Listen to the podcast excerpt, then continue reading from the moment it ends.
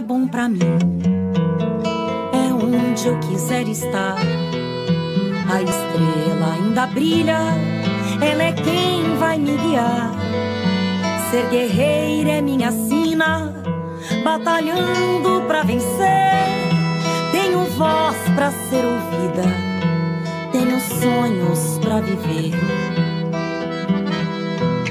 Não vão mais conseguir me anular, me calar. Vai me impedir de cantar e lutar.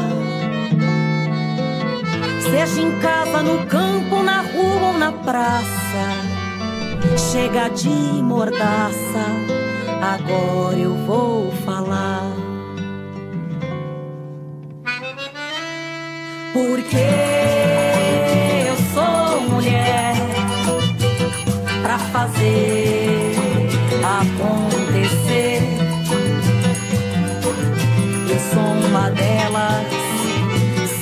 elas por elas, ocupando os espaços de poder. Nesta quinta-feira, você acompanha a segunda parte da aula sobre os programas de transferência de renda e enfrentamento à violência, com Erin Costa, coordenadora do Ligue 180, e Moema Gramacho, prefeita de Lauro de Freitas, na Bahia. Olá, é, cumprimentar a todos e todas que estão assistindo essa aula do Elas por Elas. Eu me chamo Ellen Costa, eu sou coordenadora geral da Central de Atendimento à Mulher, o Ligue 180, do Ministério das Mulheres, e é um prazer poder participar e colocar, explicar um pouquinho hoje como funciona a central, é, quando foi que ela surgiu, os momentos que nós passamos, e essa fase atual é, do governo Lula, Lula reeleito pela terceira vez, e o retorno dessa política tão importante para todas e todos nós, né? Então, eu vou iniciar é, falando um pouco sobre esse panorama histórico, eu queria colocar que a central, ela não tem tanto material assim que a gente possa buscar é, para apresentar realmente quando foi que ela iniciou, é, como era vista anteriormente, os processos que ela passou até chegar nessa, no, no formato atual. Então, a gente busca algumas pesquisas que foram feitas, eu estou me baseando bastante aqui na pesquisa da Daniela Carneiro Nogueira, é um TCC que ela, que ela fez, e ela, e ela fez esse TCC entrevistando é, as funcionárias da época, as servidoras públicas, que trabalhavam lá atrás, desde o início até a gestão Dilma, né, Dilma Rousseff. É, então, ela, ela conseguiu montar esse panorama histórico a partir dessas entrevistas, e eu vou colocar um pouquinho aqui para vocês.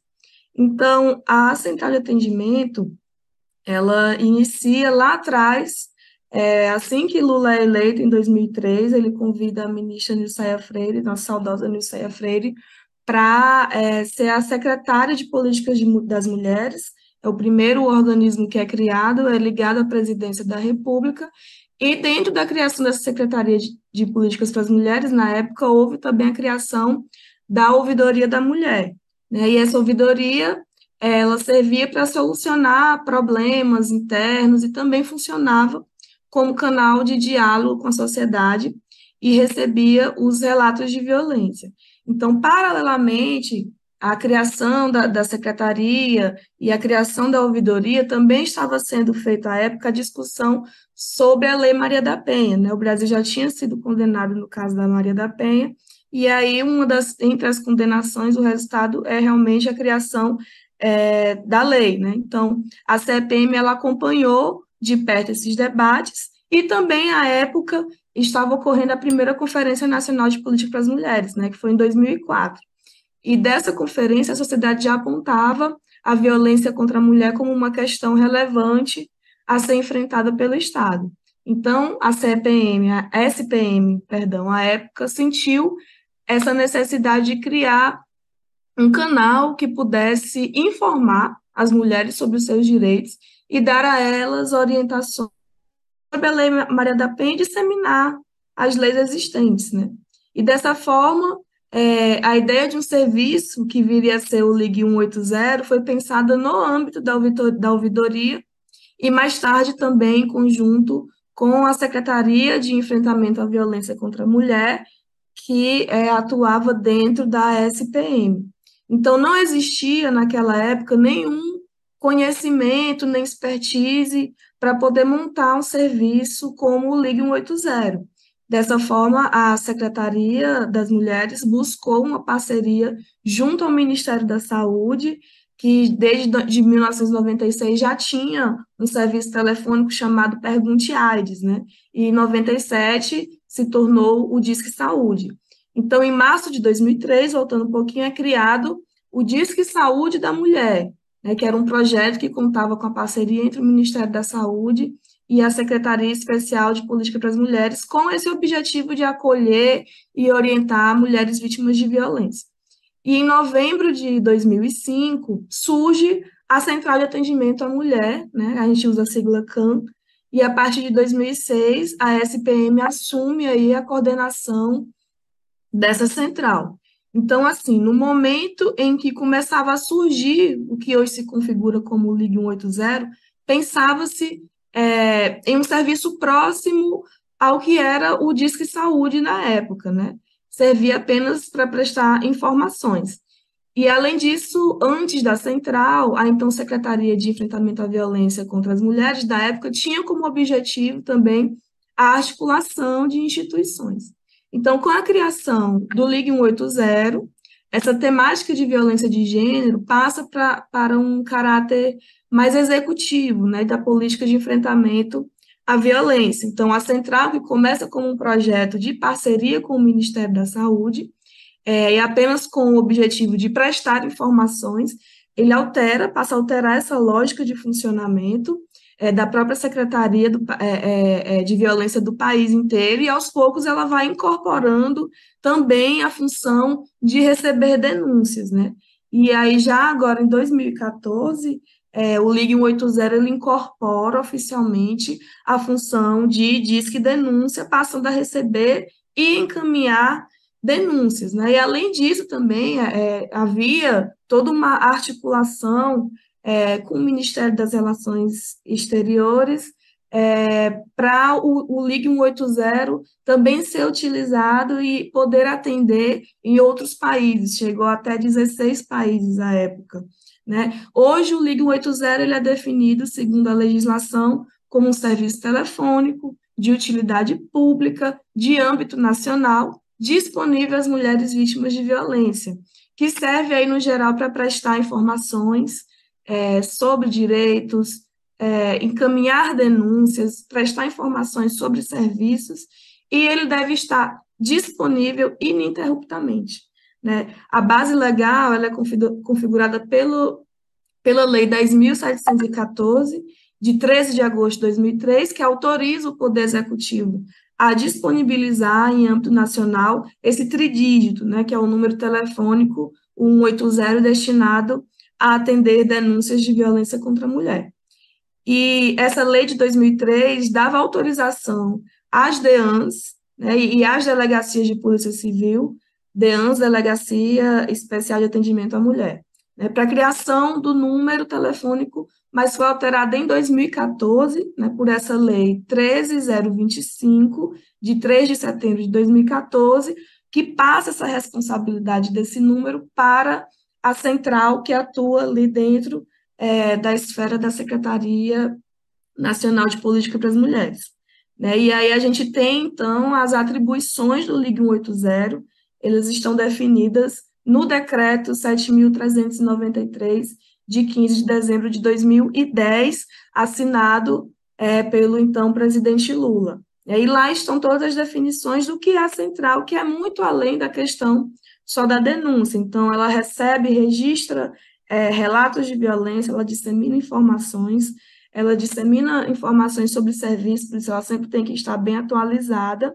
E ela, mais importante ainda, consegue fazer é, é, o recorte sobre os dados específicos dessa violência, faz o recorte sobre agressor, sobre as vítimas agredidas, os tipos de violência, quem são essas mulheres, a região, isso, a região que elas vivem, que a partir do golpe que, que foi implementado em, 2020, em 2016, né, com, a, com o impeachment da presidenta Dilma, é, a gente tem a entrada do Temer, e posteriormente é, a eleição do, do Bolsonaro, e a partir daí mesmo um desmonte, uma política de desmonte que eu costumo caracterizar, que foi empregada por esse governo Bolsonaro é, a partir do sucateamento das políticas públicas né, para as mulheres, e tem aí uma redução contínua é, do orçamento destinado para o desenvolvimento das ações, tanto a continuidade das ações que já vinham sendo implementadas, quanto o desenvolvimento das, de novas ações,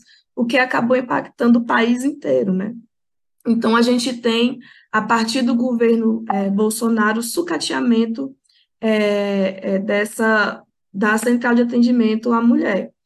É, em 2019, é realizada uma licitação pelo governo Bolsonaro, a ministra Damares, à época, é, implementando essa política de, de, esvaziamento mesmo do 180, eles adotam a, a, uma junção das centrais é, Disque 100 e Ligue 180. Então, é feito um contrato, onde esse contrato ele foi centrado na redução de custos e ele aglutina as duas centrais, não havendo aí é, o compromisso de indicadores voltados, por exemplo, para a qualidade do serviço que acontecia até então nos governos Lula e Dilma.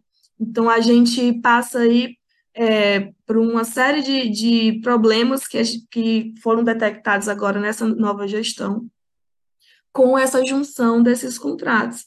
Então, o que, é que acontece? Nós, nós temos hoje que o contrato ainda está vigente e nós estamos trabalhando para rever tanto a vigência do contrato como ele está agora, alguns aspectos, e também já trabalhando uma nova licitação, mas o que é que nós identificamos, né? O atendimento, ele passou a ser realizado de forma conjunta. Então, o que é que isso implica? Não, não existe hoje uma especialização da assistência que é prestada às usuárias que ligam para o 180. Né? As atendentes que estão recebendo essas ligações, elas precisam lidar com múltiplas informações relativas a temáticas, temáticas diversas e diferentes violações de direitos. Por quê? Porque elas atendem tanto é, as, os grupos vulneráveis que são atendidos pelo Disque 100, quanto as mulheres que entram em contato pelo Ligue 180. Então, é, quando você liga hoje, além da, da demora do serviço, porque com, com a redução de custos, é, foram contratados um número menor de atendentes, né? E um número menor ainda de especialistas especializados, que são os níveis é, é, de atendimentos que são prestados pela central. E aí você tem a perca da qualidade, você não tem um atendimento humanizado, e aí você perde é, inclusive, o, a eficácia e eficiência do funcionamento do serviço, ele acaba deixando de ser utilizado pela população. Né? Então, o foco do atendimento prestado pela central do Ligue 180, antes de nós chegarmos, né, era mesmo a questão do encaminhamento de denúncias aos órgãos competentes, com poucas iniciativas voltadas para a disponibilização de informações, de orientações e encaminhamentos para a rede de atendimento. Né? As denúncias, elas são encaminhadas para diversos órgãos, né? sem pactuação com esses órgãos, é necessário fazer uma pactuação para poder receber e a gente poder também monitorar, mas até o momento as pactuações são pouquíssimas, a gente tem que trabalhar com essa repactuação, e a, não existem realmente, de fato, os pontos focais é, em cada estado para que a gente possa estar tá enviando é, essas denúncias, então os ACTs, que são os acordos de cooperação técnica, eles, estão, eles não existem, não foram realizados. É, esse formulário de denúncia, como eu coloquei para vocês, como ele é único, utilizado do Disque 100, é um formulário que foi é, pensado e construído por estudantes, mas que não tinham a vivência da política do 180, por exemplo. Então, é um formulário que ele foi criado mais para o 100 o o que implica na falta de protocolo para o Ligue 180. Então, é um formulário único para todas as violações de direitos e para todos os públicos, né? E essa utilização de uma ficha unificada implica aí no encaminhamento de um estado de denúncia que contém diferentes violações de públicos distintos, mulheres, crianças, idosos, população LGBTQIA+, enfim, dentre outros, que, por sua vez, é direcionado para diversos órgãos e serviços de atendimento, é, serviços diferenciados, redes diferenciadas de atenção.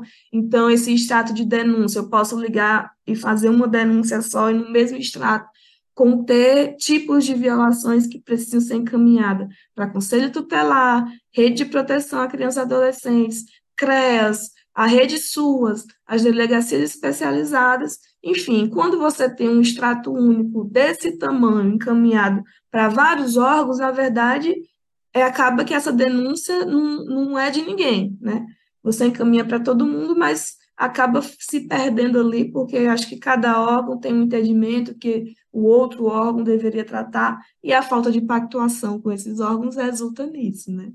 É, então, segundo o que é previsto na matriz de encaminhamento hoje existente, a Central Ligue 180 ela encaminha a denúncia preferencialmente, sim, para a DEAN ou para a Delegacia Comum e não encaminha para os pontos focais. Né? E algumas unidades federativas têm ponto focal, mas é, são poucas e, em geral, são da segurança pública e do Ministério Público. Por quê? porque era a política que era adotada nos governos do Lidilma de fazer pactuações com o ponto focal da segurança e do Ministério Público. Segurança Pública encaminharia para os órgãos competentes do Estado, o Ministério Público vem mais como um órgão que ele vai é, é, monitorar, fiscalizar se essa denúncia está chegando, se ela está sendo atendida, e também para poder dar um retorno para aquele usuário, aquela usuária que fez a denúncia. Então, isso era feito anteriormente, 2019 até esse, é, 2022, nós não temos mais essas pactuações com esses pontos focais, né? Também, atualmente, não existe uma análise e revisão da, do operador ou da operadora sobre a denúncia, mas somente o encaminhamento da denúncia dentro do grupo de violação, né? É, o que é que isso impacta em você ter extratos de denúncia sem elementos mínimos necessários para um encaminhamento de uma possível denúncia realizada, por exemplo, pelo Ministério Público. Então, nós já tivemos reuniões com membros e, e, do Ministério Público, ouvidoras da mulher do Ministério Público, e elas relatam muito isso, que, por vezes, quando as denúncias chegam, acabam ficando sem encaminhamento, né, ou eles acabam é, arquivando essa denúncia, porque não contém os elementos mínimos necessários para se encaminhar. Então, virou um serviço que, de fato, ele não funciona, não é efetivo, porque ele não, ele não leva a informação necessária, ele não acolhe a mulher, e, no ponto que eles são mais específicos, que é a realização de denúncias, ele não é, dá o retorno daquela denúncia realizada, porque aquela denúncia não é levada para frente, digamos assim. Ela não é conduzida, aquele agressor não é investigado, por consequência, ele não vai preso, e aí você tem o desmantelo, que a ministra Cida Gonçalves fala muito, né? O desmantelo do 180, porque ele não é efetivo em nenhum dos pontos que ele se propõe a ser, né? E aí, além disso, é, não há um tempo pré-determinado ou critério de prioridade de urgência para o encaminhamento dessa denúncia. Como o contrato hoje ele é visado muito na questão é, de produção de números, é, mais uma questão quantitativa do que uma questão qualitativa, hoje se liga uma mulher sofrendo uma denúncia que está acontecendo naquele momento, hoje não, até 2000, final de 2022, nós já entramos, já fizemos essa alteração. Mas quando elas ligavam, a atendente ela era obrigada a ouvir a denúncia, colher todos os, os dados necessários, registrar, porque aquele registro era importante para o pagamento, a execução do contrato, e só então é que essa usuária informa a necessidade, ou essa atendente informa a necessidade da usuária ligar para o 190, que é o serviço de urgência e emergência da Polícia Militar. Então, olha a, é, o impacto disso aí, o prejuízo para essa usuária, ela está ali naquele momento sofrendo uma violação, o risco à vida, que é um risco iminente, e ela perde tempo ali fazendo a, o registro da denúncia, porque tem que passar por um formulário.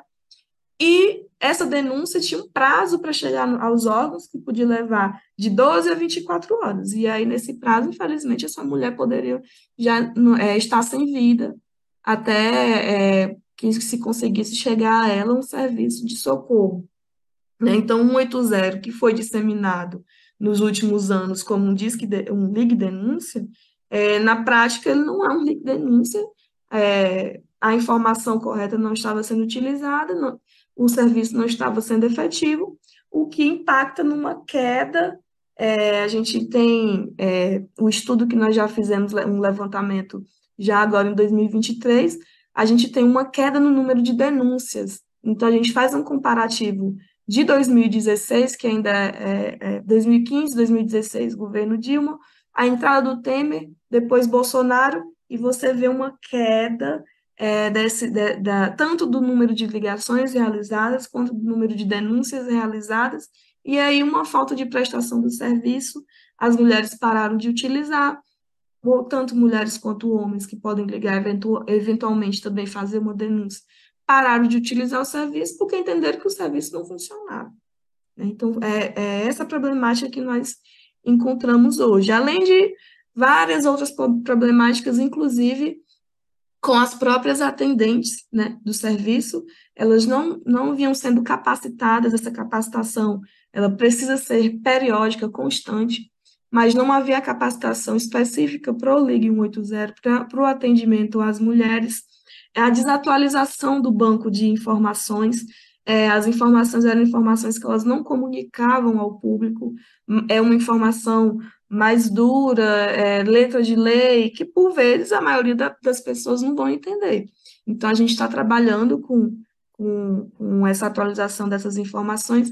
A gente achou uma, uma desatualização também do banco de serviços especializados é, de atendimento às mulheres, desde que quando iniciamos a gente trabalha com essa atualização, é, e a questão de assediadores, violadores que ligam para o 180 para estar assediando e violando as próprias atendentes. Então, assim, é um problema enorme, porque a maioria das ligações do Ligue 180 virou é, essas ligações e trotes de cunho sexual. Então, isso acabou impactando, inclusive, na saúde mental das atendentes. Então, aquelas pessoas que estão na linha de frente precisando atender mulheres que sofrem violência, estavam sofrendo violência. Né? Então, quando nós nos deparamos com isso, o sentimento foi de caos, de tristeza pelo desmantelo da política, de termos trabalhadoras sofrendo violações, num, num, num contexto que elas precisam, na verdade, de acolhimento também. Né? Então, é, a partir desse, do que nós encontramos, que esse, esse desmonte já foi identificado já no grupo de transição, nos trabalhos de transição é, do governo Bolsonaro, para agora o governo Lula. E a ministra Cida Gonçalves tem sido uma das prioridades da ministra essa questão da reestruturação do Ligue 180, que é realmente o serviço de execução é, é, direta do Ministério das Mulheres, né? É o, o, o serviço existente hoje, para além da questão das casas da mulher brasileira e as outras ferramentas que estão retomando aí com o programa Mulher Viver Sem Violência, né? Então, passamos a trabalhar com essa questão da reestruturação da Central de Atendimento à Mulher como uma das prioridades do governo Lula, como uma das prioridades da ministra Cida Gonçalves, e também como uma resposta às mulheres que foram mais de 50% do público, ou dos eleitores, que deram a vitória ao, ao presidente Lula, né? Falar sobre Bolsa Família, talvez as pessoas achem que nem precisa, porque todo mundo conhece Bolsa Família. Mas talvez o que, talvez o que vocês não saibam é que, em novembro de 2021, quando tiveram início os pagamentos do novo programa, em substituição ao Bolsa Família, eram, na realidade, 43,66 milhões os integrantes de famílias beneficiadas. Olha só o número: 43,66 milhões de integrantes. Você sabe quanto agora, depois de tudo isso, estavam registrados como recebendo Bolsa Família? Apenas 21,9 milhões de famílias, é nem de integrantes, de famílias. Muito poucos, muito poucos, tá? Pois bem, então vamos lá. Segundo o cadastro único, tá? o governo federal, em maio de 2022, teve um registro de 17.820 famílias registradas como extremamente pobres, pobreza extrema.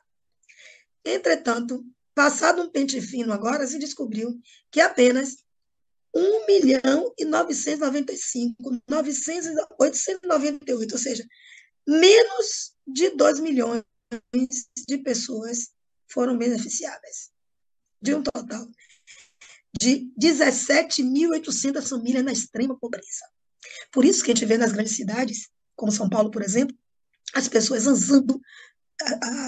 No ano passado eu estive lá, inclusive, zanzando pelas ruas de noite até de madrugada, procurando alimento no lixo, no lixo. É a fome voltando, a fome que tinha saído é, do mapa, né? o Brasil tinha saído do mapa da fome, voltou a partir dessa subtração das políticas, dentre elas a política do Bolsa Família. Tá?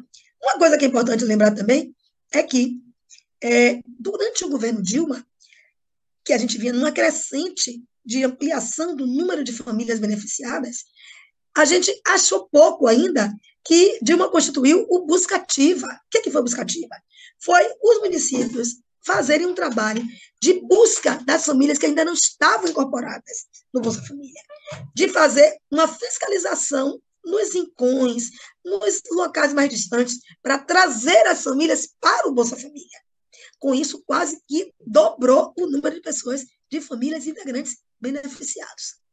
Tá? Isso na gestão da presidenta Dilma. Depois que ela saiu, parou a busca ativa e, pior ainda, passou a reduzir os investimentos destinados ao Bolsa Família. E deixou de se exigir os condicionantes de estarem as famílias com as suas crianças na escola, com seus filhos, jovens também, na escola, e de estarem todos vacinados. Porque era uma política de integração, tá? Garantir alimentação, garantir uma verba destinada à família, o Bolsa Família, desenvolver a economia local, que se compra no mercadinho local, na, na feira local, e, ao mesmo tempo, garantia a, o acompanhamento da saúde e da educação. Isso praticamente acabou. Bom, mas eu queria também aproveitar, eu sei que eu, o tema é Bolsa Família, mas eu queria aproveitar para falar para vocês. O Bolsa Família cumpriu um papel importantíssimo junto com outros dois programas, o, é, o ProUni e o FIES. Mas, para além do ProUni e do FIES, por que, que eu estou puxando isso? Porque a renda da família. Muitas famílias não podiam formar seus filhos porque não tinham recursos para colocá-los em universidade. E fazer universidade pública era para quem tinha tido recursos para fazer cursinho de pré-vestibular, para poder se cacifar para ser aprovado. Pois bem, os governos Lula e Dilma, além do Bolsa Família, oportunizaram aqui os filhos do pobre também pudessem ser doutores. Quando não só fez o ProUni e o FIES, mas construiu 18 novas universidades federais no país e mais de 360 escolas técnicas federais, que eu tive o prazer de trazer uma delas o de Freitas, que é o nosso IFET, tá? Instituto Federal.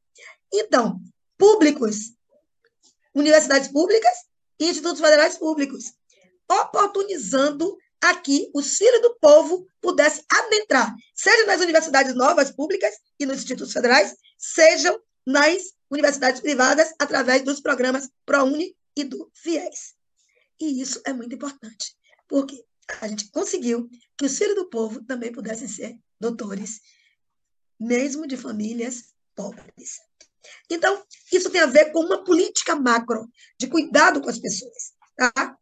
Não basta só alimentar. É importante, ninguém vive sem alimento, mas é preciso educar. E, além disso, foram construídas muitas creches e muitas escolas públicas, tá? não só de segundo grau, mas também de primeiro grau. Portanto, os investimentos na educação, na segurança alimentar, na habitação, na saúde, foram fundamentais para que nós pudéssemos hoje ter a nossa população numa condição melhor de vida.